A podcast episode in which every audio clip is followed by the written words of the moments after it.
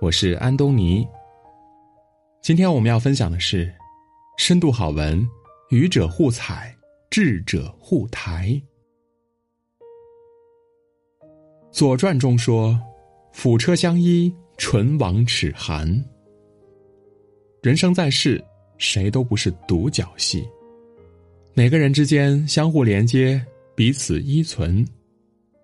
聪明的人彼此帮助，道路会越走越宽；而愚笨的人呢，互相拆台，路越走越窄，最终只会害到自己。常言道：“一个好汉三个帮，一个篱笆三个桩。”一个人的力量是十分单薄的，只有团结一致，才能把事情做得更好。正如人们常说的：“团结就是力量。”人与人之间齐心协力、互帮互助，才能走得更远、站得更高。历史上，公子小白和公子纠争夺王位，公子小白成功取胜，成为齐国一代君王。即位后，公子小白不计前嫌，重用管仲，最终在鲍叔牙和管仲的辅佐下，齐国日益强大，很快成为春秋五霸之首。可想而知，若是公子小白心胸狭隘，因当时一箭之仇不重用管仲，又怎会有后来的辉煌呢？曾国藩曾说：“谋大事者，首重格局。境界高的人能够彼此欣赏，互相扶持，实现共赢。”中国近代著名的红顶商人胡雪岩正是如此，他的商业传奇人人皆知。他之所以能成功，正是因为别人需要帮助时，他会竭尽全力的帮忙；所以当自己需要帮助时，他人也会全心全力的帮助自己。如此一来，不仅帮助了他人，更是成就了自己。要知道，很多时候你为他人搭桥的同时，也正是为自己铺路。正如《易经》中所说的：“利者义之和也。”这个世界上所有成功，正是建立在彼此互帮互助的基础上，如此才能成就彼此。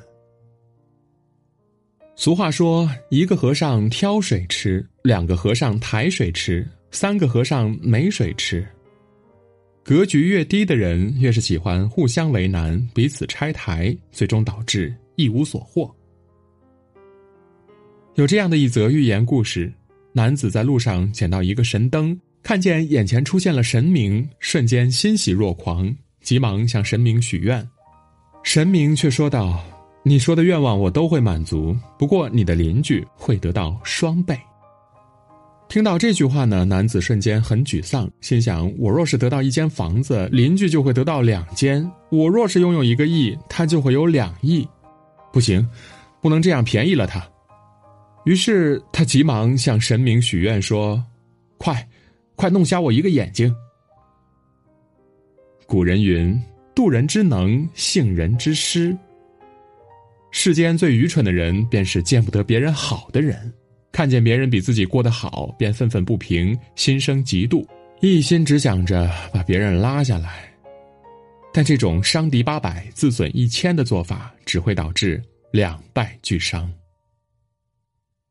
战国时期的庞涓便是以小人之心夺君子之腹之人，觉得好友孙膑才华远在自己之上，怕抢夺自己的风头，于是设计陷害他，但也导致自己最终走向末路。